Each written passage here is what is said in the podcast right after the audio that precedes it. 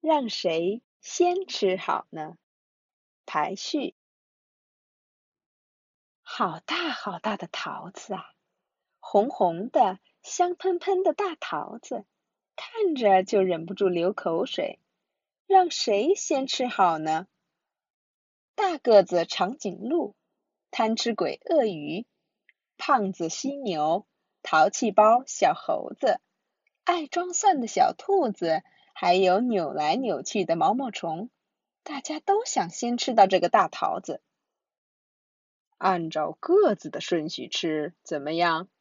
长颈鹿把脖子挺得直直的，先说了一句：“那就得先量量，看谁的个子最高了。不能站在高的地方量，量的时候不能把尾巴算上。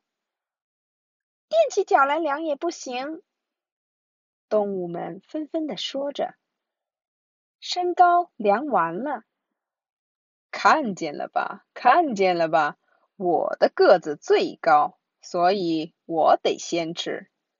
长颈鹿把脖子伸得长长的，刚要去咬那个又红又大的桃子，不行，这么大的桃子应该按体重的顺序来，谁最沉谁先吃。犀牛一边使劲的跺着脚，一边大声说道。那体重得怎么称啊？当然要先做一个跷跷板来称体重了。咱们轮流坐到跷跷板的一边，然后在另一边放上石头就行了。犀牛说道。小动物们都争先恐后的忙着称自己的体重。到底体重最沉的会是谁呢？是小猴子、长颈鹿、鳄鱼？小兔、毛毛虫还是犀牛呢？看，最沉的是我吧，所以这个桃子应该我先吃。犀牛朝着大桃子的方向哐哐哐的走了过去。不行，这么大的桃子，当然得嘴巴最大的先吃了。鳄鱼张着一张大嘴站了出来。于是，动物们又开始争着比，看看到底谁的嘴巴最大。我的嘴巴最大，谁说的？我的嘴巴才是最大的呢！看见没？看见没？我的嘴巴最大，当然得我先来吃了。鳄鱼使足了全身的劲儿，张大嘴巴，马上就要咬到这个又大又红的桃子了。这么做不行。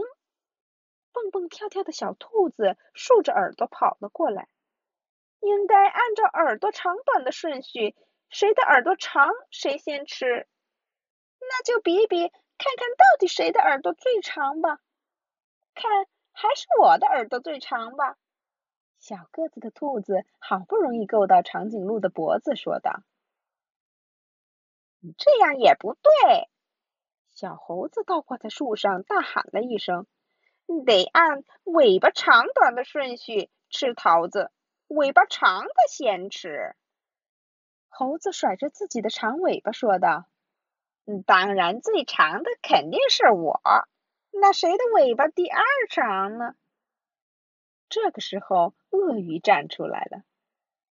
可我也不知道自己的尾巴应该从哪儿开始算呢。这个时候。一点儿也不起眼的毛毛虫大喊了一声：“为什么不管什么顺序都要从最大的开始？要论谁的个子最小，我是第一；要论谁的体重最轻，我也是第一；嘴巴最小的动物，我还是第一名。要说耳朵最短的，我又是第一名。还有，要是问谁的尾巴最短？”第一名的不还是我吗？从最小的顺序开始，第一名都是我，所以这个桃子就应该是我先吃。毛毛虫一边说着，一边嗖的一下钻进了大桃子的肚子里。比较和排序。要想材料得到有效的利用，在整理材料的过程中，对材料进行分类和排序是非常必要的。在把事物排序之前，一定要先将事物进行比较，根据不同的标准对事物进行比较，就会出现不同的排列结果。在排列当中，通常会存在一定的方向性和规律。比如说，把三个大小不一的汽车进行排序的话，就会是大汽车、中型汽车、小汽车的顺序。这个排列的方向是从大到小，规律是反映大小顺序。当然，排列的方向也可以换成从小到大。请多给孩子机会，让他们根据事物丰富的属性来整理、组织事物。鞋子、书本、勺子、袜子、树叶等等，家里的东西也好，外面的东西也好，还有已经整理好的东西，也可以从多种角度进行重新分类整理。